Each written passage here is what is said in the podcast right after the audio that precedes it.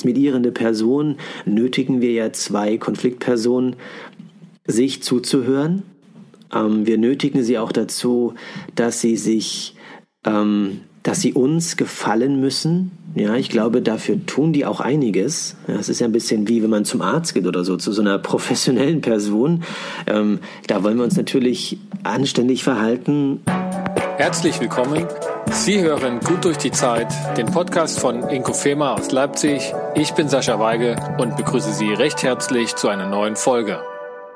Warum wiederholen Mediatorinnen stets das, was sie von den Konfliktparteien gehört und verstanden haben?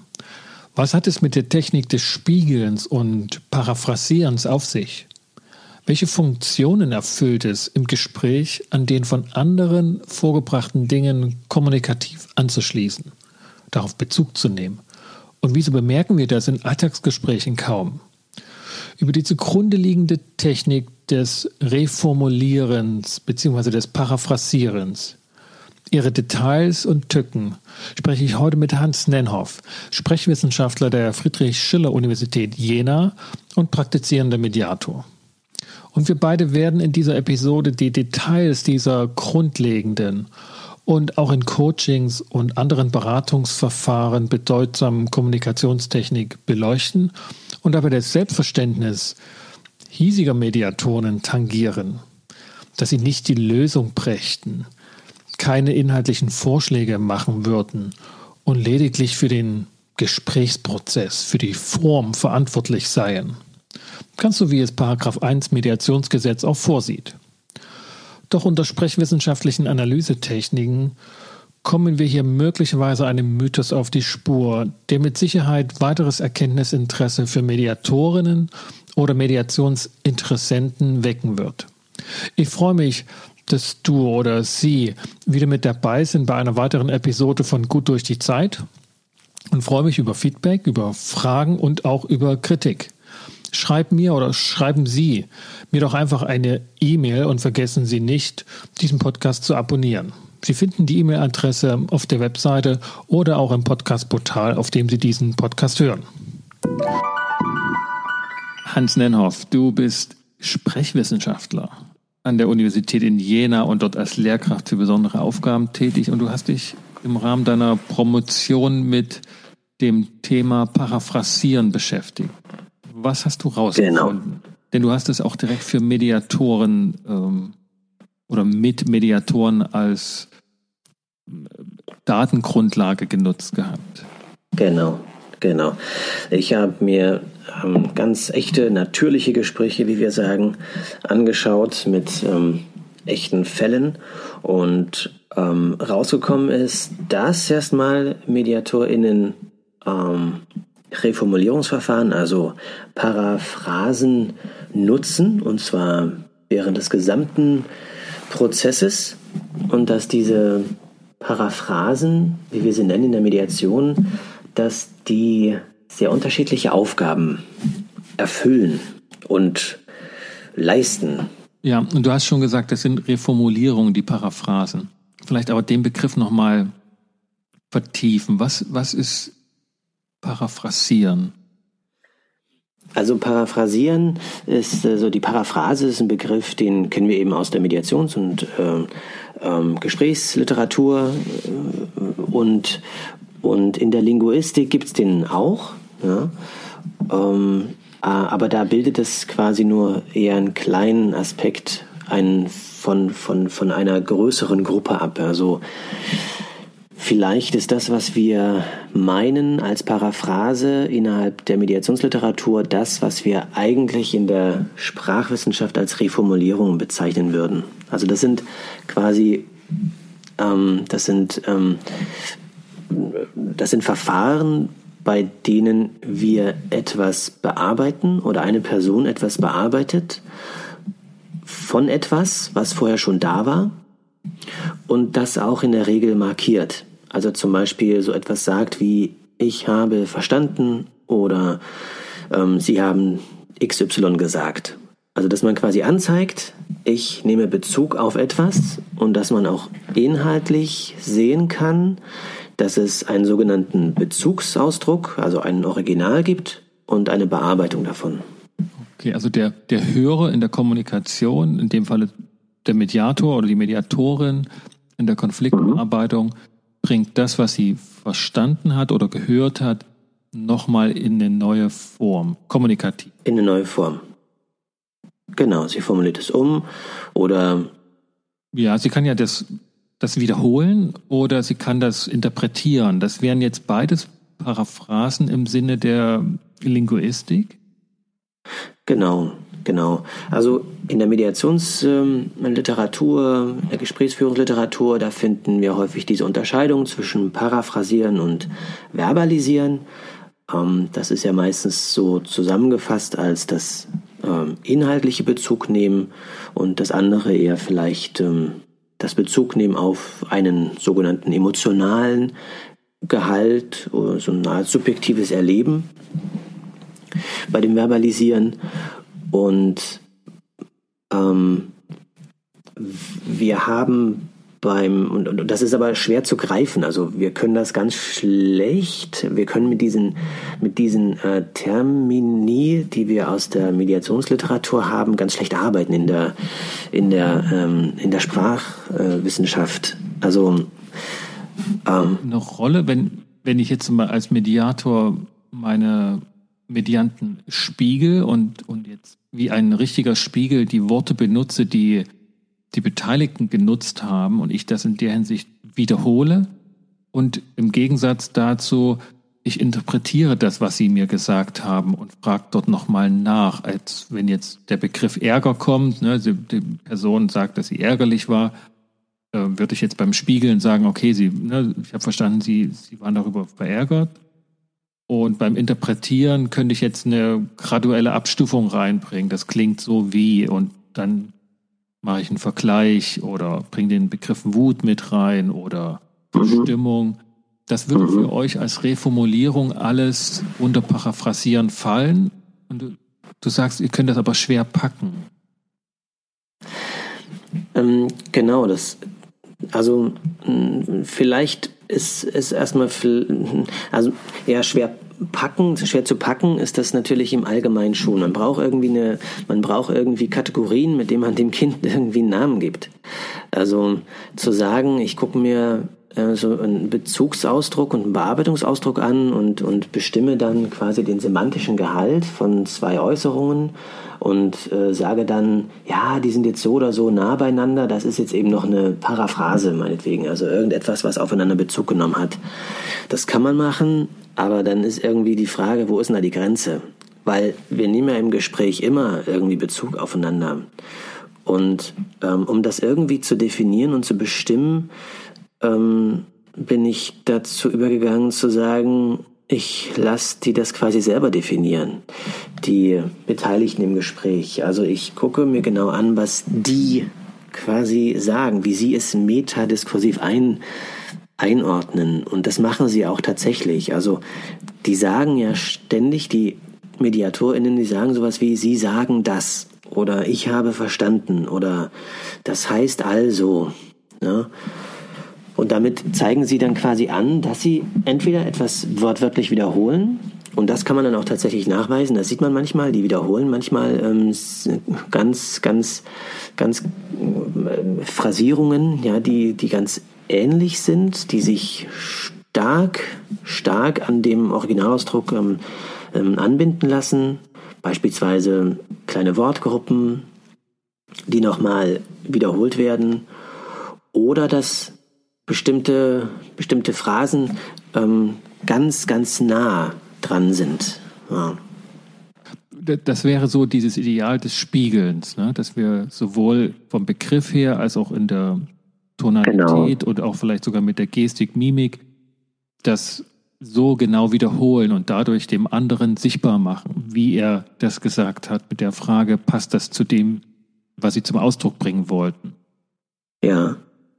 Also ich würde vor allem dann von einer Paraphrase sprechen, also eine Paraphrase im Sinne von äh, einer, wie wir sie in der Mediations, äh, so im Mediationsbereich so definieren, würde ich dann als etwas als Paraphrase bezeichnen, wenn jemand selber so einen Marker ganz klar auch ähm, nutzt. Also wenn er, wie man sagt, Sie sagen also das, dann ist das für mich ein ganz klarer Hinweis darauf, er zeigt jetzt an, was er verstanden hat von dem, was vorher gesagt worden ist. So eine Art einen aktuellen Stand des Gesprächs, ja, in, in diesem Sinne.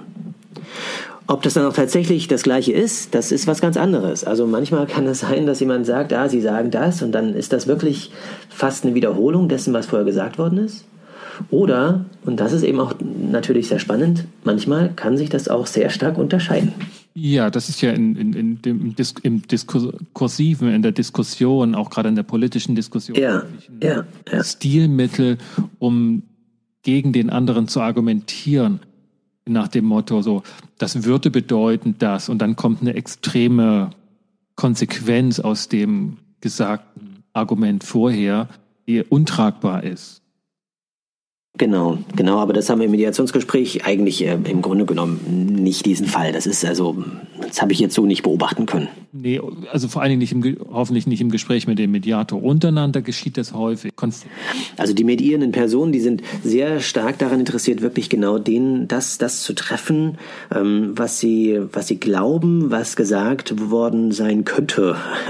ähm, also manchmal kommt schon auch noch was mit dazu ja, was so nicht gesagt worden ist. Und genau da wird es dann eben auch spannend, weil dann natürlich Inhalte ein Stück weit auch erweitert werden, die die so nicht gesagt worden sind, aus verschiedenen Gründen, vielleicht weil, weil ein, eine Konfliktperson nicht diese Ausdruckskraft hat oder weil sie es nicht sagen mochte oder ja, also da kann man dann eigentlich fabulieren, ein Stück weit auch, woran das eigentlich liegen mag. Ähm, aber es passiert eben genau. Ja. Ne, du, du sagtest, ähm, wir, wir machen das immer im Gespräch, das Anzeigen und Bezug nehmen. Mhm.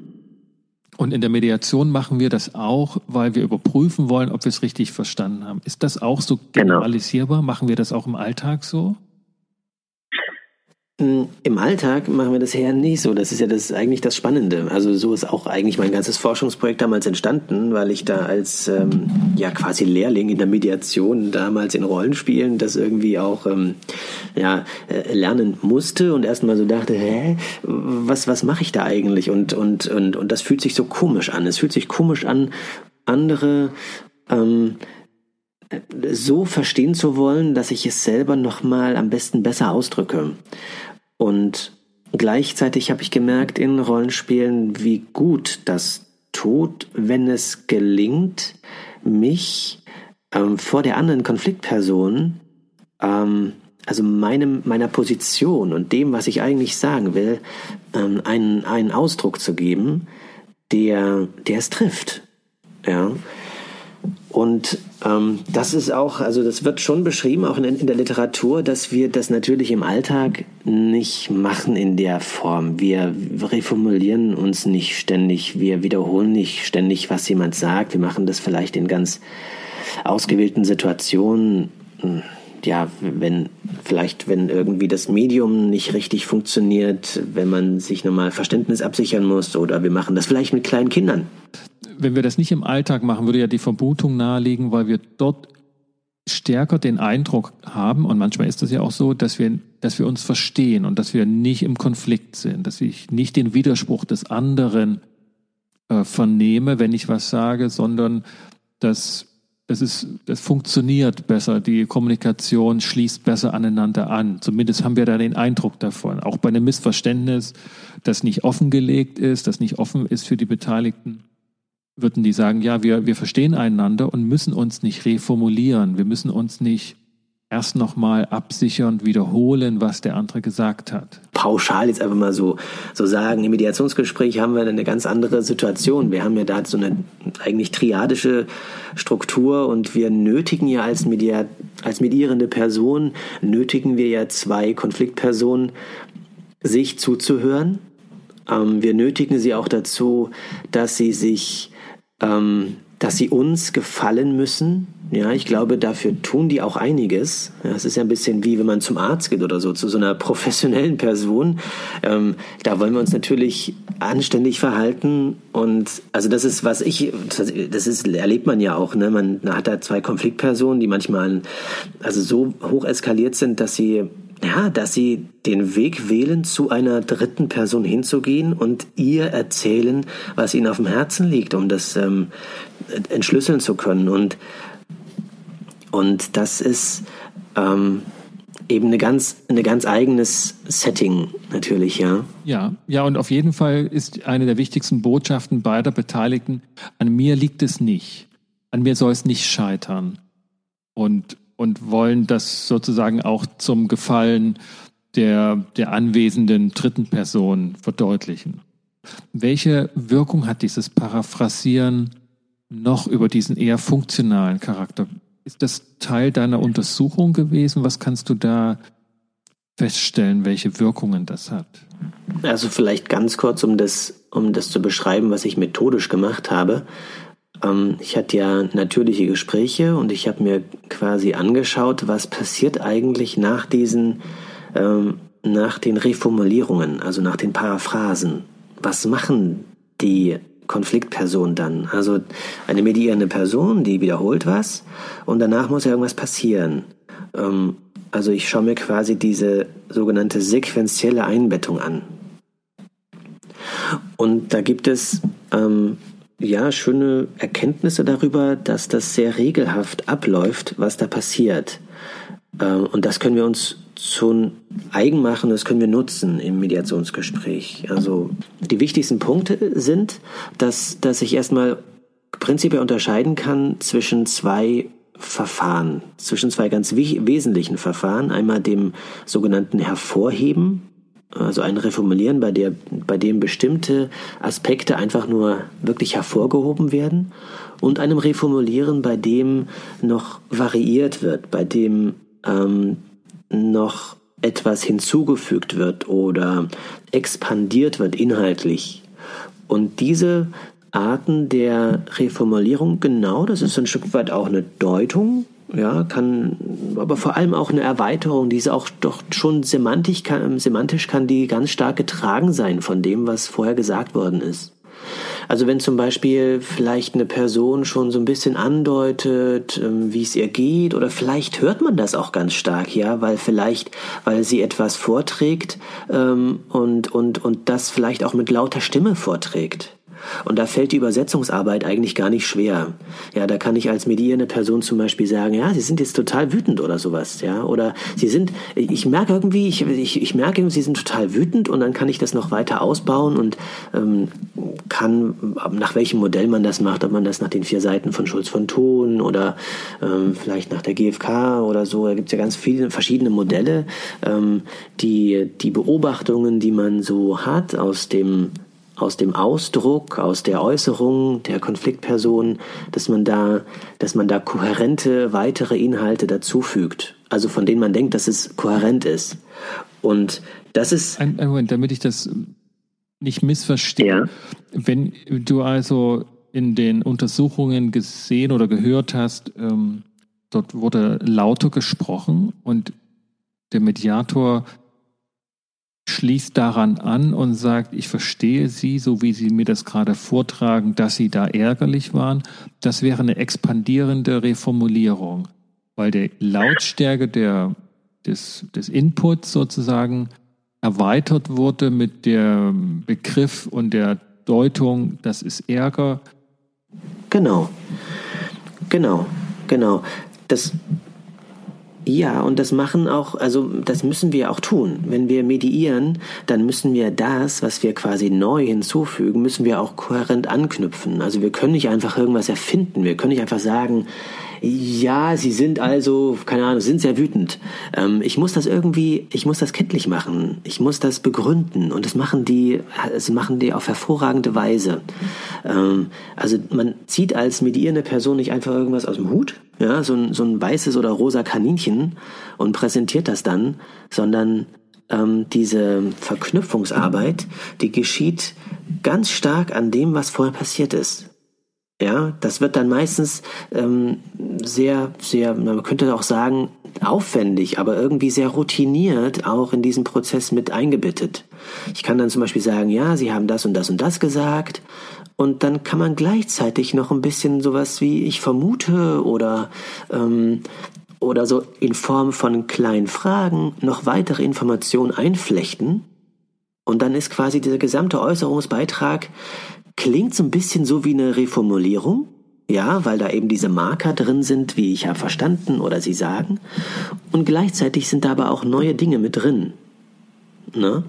Und das führt eben dazu, dass nicht einfach nur danach eine Bestätigung kommt von der Konfliktperson, die dann einfach sagt, ja, es stimmt so, sondern, sondern da sind natürlich, da sind ja Nuancen drin, die immer auch ein bisschen anders oder divers oder irgendwie so ein Angebot erstmal sind, stimmt das so und das nochmal präzisiert werden muss. Und das ist dann eine höchst, also eine gemeinsam hergestellte Arbeit, die immer wieder bewältigt wird und die für das Mediationsgespräch total typisch ist. Also dieses umformulierende Reformulieren führt dazu, dass, dass danach in der Regel eine Bestätigung kommt und vor allem eine weitere Elaboration. Und jetzt mache ich das vielleicht sogar gerade parallel, dass eine Nachfrage, die das eigene Verständnis von dem, was ich gehört habe als Mediator, ähm, dass das als Frage formuliert, dass das de facto dann für euch sozusagen in der sprechwissenschaftlichen Untersuchung auch eine Paraphrase ist. Wenn ich in diese Frage ja die Deutung dessen und die Erweiterung des Verstandenen abprüfe. Oder ist es dann in der Formalie nur eine Reformulierung, wenn ich es als Aussage nehme, dass ich das verstanden habe? Also man könnte jetzt vielleicht im weiteren, engeren Sinne äh, Reformulierungen unterscheiden. Ähm, es spricht etwas dafür, solche Äußerungen als Reformulierung zu beschreiben und anderes eben nicht. Also man könnte auch sagen, das, was da gemacht wird, ähm, als Sprechhandlung ist eigentlich eine Frage stellen. Das ist irgendwie so eine Art, das ist eine äh, Deklarativsatzfrage, ja. Also ist das so, dass, ja, dass man das einfach so zurückwirft und das ist eigentlich eine Frage. Ich kann darauf einfach nur Ja oder Nein sagen, antworten. Die Reformulierungen sind schon ein bisschen die, die sind schon ein bisschen ähm, erweiternder und sind, sind nicht ganz so kurz. In aller Regel ist so eine Reformulierung schon ähm, verknüpft noch ein Stück weit mehr, was vorher verstanden wurde. Und darauf aufbauend wird dann vielleicht noch eine Deklarativsatzfrage ge gelegt. Ja, also so eine Reformulierung, das ist auch immer, muss ich das vorstellen, das ist ja so ein, so ein Beitrag, ist ja immer auch, geht doch immer schon ein bisschen länger.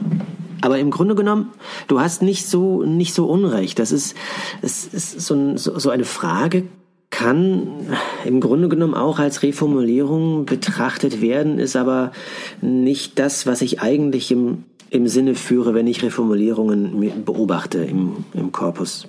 Ja, also man, da werden jetzt und würden sich ganz neue Möglichkeiten auch des ähm, in der Didaktik, in der Mediationsausbildung anbieten, wie man das Thema, die Intervention der Paraphrase darstellt und und selbst, ne, wird ja eher getrennt dargestellt. Paraphrase ist das eine, äh, Fragen stellen, ja. formulieren das ja. andere. Das könnte man dort nochmal ganz anders aufziehen, wenn man das, also wenn das einen Vorteil hat, das darunter zu verstehen. Wenn ich diese, wenn wir mal weggehen von der, von der Formalität, ne, was ist eine Paraphrase? Und wir uns das genauer anschauen, welche Funktion das hat.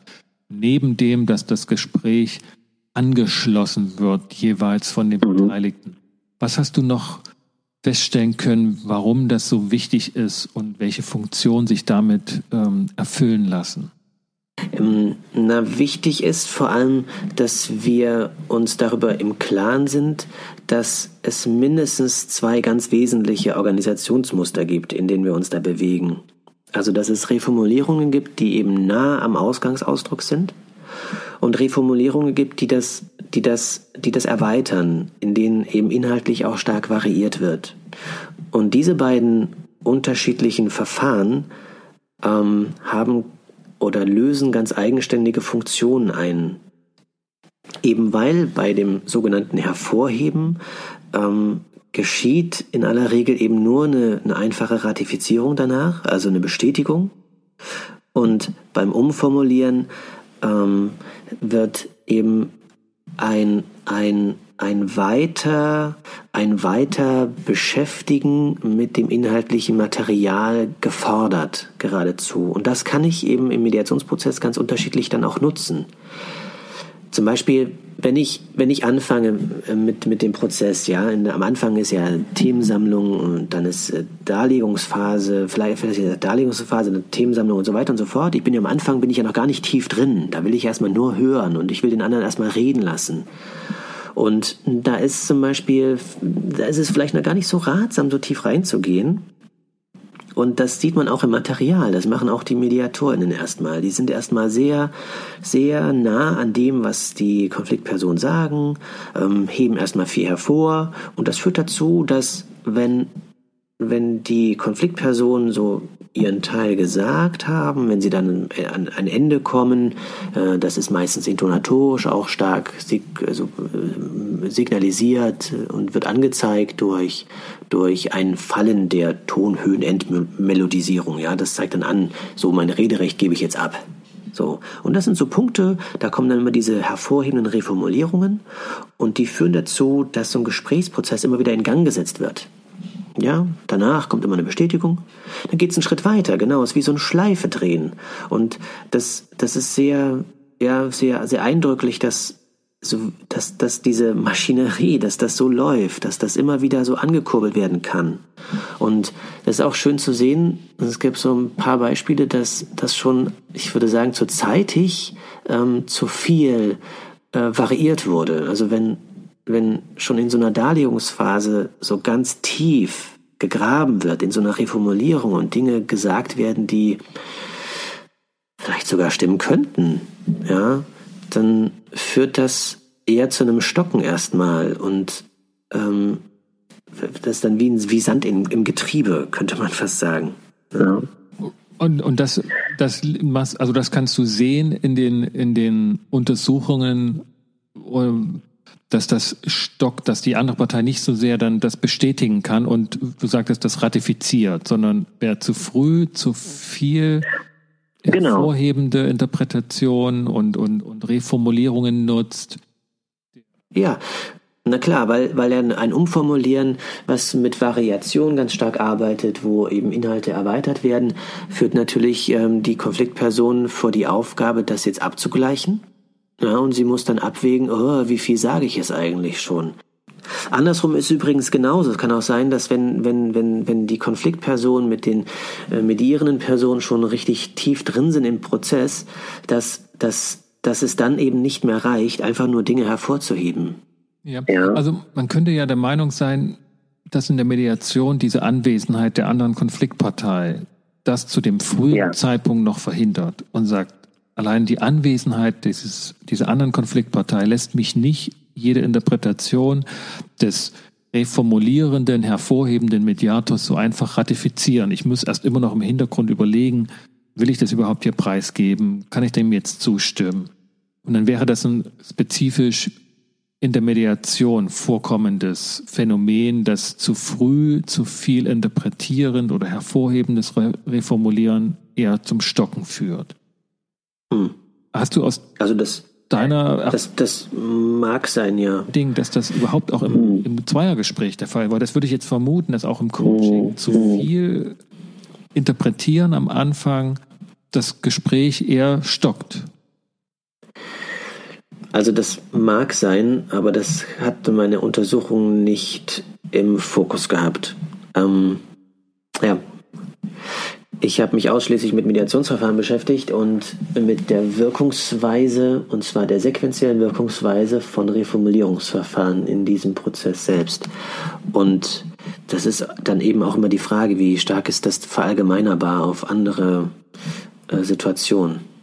Also für das Mediationsgespräch selbst ergibt das natürlich äh, tolle Rückschlüsse und im Grunde genommen bestätigt sich äh, ein Stück weit auch das, was wir so didaktisiert eben immer lernen äh, in, in, unserem, in unserem Feld. Äh, und das ist eben nochmal empirisch begründet, ein Stück weit. Das ist, das ist das Gute, das ist der Mehrwert, der in dieser Arbeit liegt.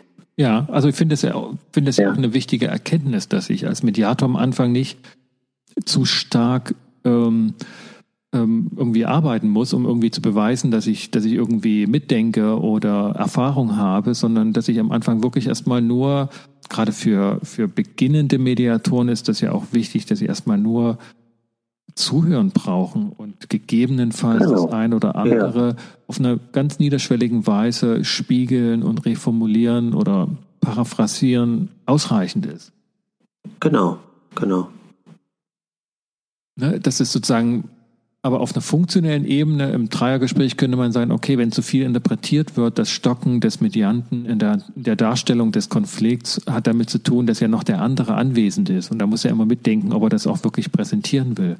Aber meine Vermutung, und wenn ich das jetzt so aus eigenen Coachings hernehme, das trifft auch allein im Zweiergespräch zu, wo ja der Dritte da nicht da ist. Und dass es eher ein Zeichen für Kommunikationsprozesse ist und gar nicht nur für einen Mediationsprozess. Das war jetzt mhm. so die Überlegung und die Vermutung, die dahinter steckt, ob das, dass das eben auch eher ein kommunikationspsychologisches Thema ist, dass wenn ich jemandem ein Problem darstelle, möchte ich nicht, dass der schon nach dem ersten Satz irgendwas da interpretiert. Das, das mag vielleicht stimmen, auch was er sagt, aber das passt irgendwie genau, nicht rein. Genau, Es passt noch nicht rein. Ja, genau. Es ist noch irgendwie zu zeitig oder es ist irgendwie noch nicht angemessen. Und das ist natürlich auch, wir, wir merken das ja auch. Es gibt ja Menschen, die können ja so unglaublich gut zuhören, dass, dass, dass, dass dieser Moment äh, möglicherweise schon sehr, sehr zeitig ähm, gekommen ist, dass ich das zulasse, dass derartige Zuschreibungen, Interpretationen, Vermutungen geäußert werden können. Das ist, kann schon, das mag sein. Genau, das ist so. Ach, was vielleicht noch auch spannend ist für Media, weil wir häufig denken und wir, wir haben ja diesen personenorientierten Ansatz auch immer wieder, der ja auch betont wird. Wir nehmen, genau, wir sind sehr aktiv. Also ähm, MediatorInnen, die, ähm, es kommt sogar vor, dass, dass Lösungen durchaus auch präsentiert werden. Das ist ziemlich spannend. Und dafür nutzen medierende Personen ganz häufig Reformulierungen. Also das sieht dann Lösungsideen der Mediatorinnen, also der, ja, der genau. Mediationsperson, dass genau, die Lösungen genau. präsentieren, obwohl sie das ja. nach gängiger Lehre nicht immer tun sollten. Ganz genau. vorsichtig genau. nicht tun sollten. Ja, genau. Ich würde sogar sagen, die meisten würden behaupten, nein, ich mache das nicht. Ne?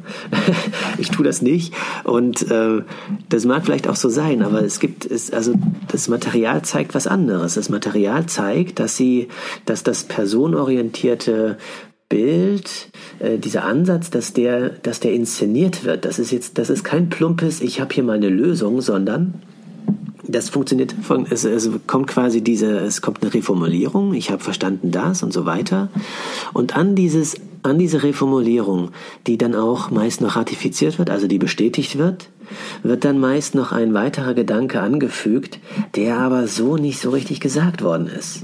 Ja, oder vielleicht eine, so eine Art Lösungspräsentation, sowas wie, ähm, man könnte doch jetzt meinen, dass man das und das tun müsste als nächsten Punkt oder sowas. Ja, ist das so?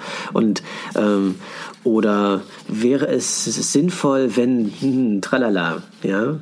Also normalerweise würden wir das nicht machen.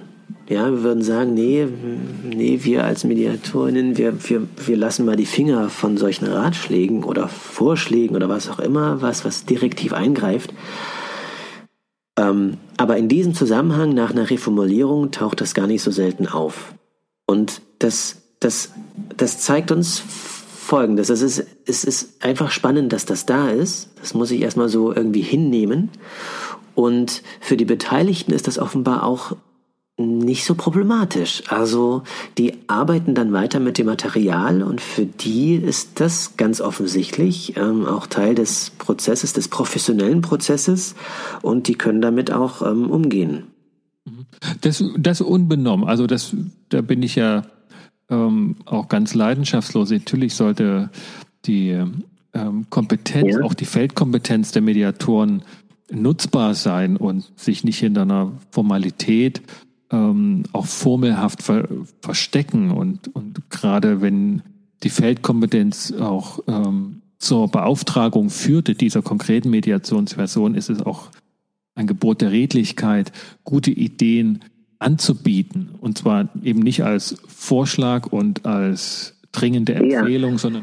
Die, genau. Und die Schwierigkeit und die Schwierigkeit ist eigentlich die, dass dieser Vorschlag oder der Lösungsansatz oder die Idee, die man da von außen hat, dass man die als etwas präsentiert, äh, als, als Idee präsentiert, die so hätte von der Konfliktperson gesagt werden können. Also die, die Urheberschaft ja, des Gedankens, die muss hinreichend verknüpft sein. Ich kann nicht einfach eine Idee äußern. Das ist dann eben direktiv. Ja, aber ich muss meinen Gedanken, der muss, ähm, also dessen Integration in, in die Gedankenschaft quasi des, der Konfliktperson, das muss legitimiert sein.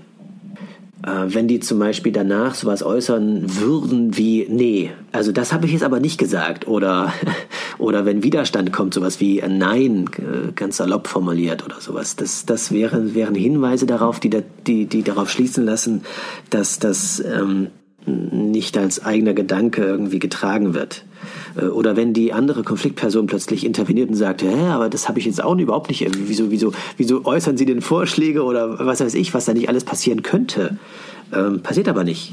Ja, also diese, diese, diese, diese, das ist ja irgendwie auch eine kooperative Leistung, die da erbracht wird, ganz stark von der medierenden Person, da Gedanken anknüpfen zu lassen, die immer wieder und das ist das ist das Schwierige also und aber was sie eben auch ganz beherzt und ganz routiniert immer wieder leisten dass dass dass Inhalte verknüpft werden mit dem was vorher von der Konfliktperson gesagt worden ist. Und daran wird eben angeschlossen. Und ähm, das flüssige Anschließen auch das inhaltliche Weiterführen des Gedankens ist ein sehr offensichtlicher äh, Hinweis darauf, dass die Beteiligten damit eben auch tatsächlich gut arbeiten können. Wenn ich die Punkte jetzt zusammenfasse nochmal, habe ich verstanden, ähm, Reformulierungen und das, was wir in der Mediation Paraphrasen nennen, findet ständig statt. Es ist nicht einfach eine Technik, die angewendet wird, wenn man das gelernt hat, sondern wir machen das ohnehin schon und in der Mediation machen wir es professionalisiert. Es ist ja, genau. umfangreicher genau. als einfach nur das Wiederholen der Worte, dass wir, dass wir uns antrainieren, weil das sich am Anfang komisch anfühlt, also merkwürdig, eigenartig, aber es hat einen Effekt, der Aha. sich positiv auswirkt. Wir machen das permanent. Und das genau. Plädoyer ist, sich dessen bewusst zu werden, dass wir das tun und gleichzeitig damit einhergehend auch akzeptieren dürfen, dass wir wirksamer sind auf die inhaltlichen Lösungen, als wir das zumindest vorgeben oder vielleicht sogar auch vor eigener Werteskala wahrhaben wollen.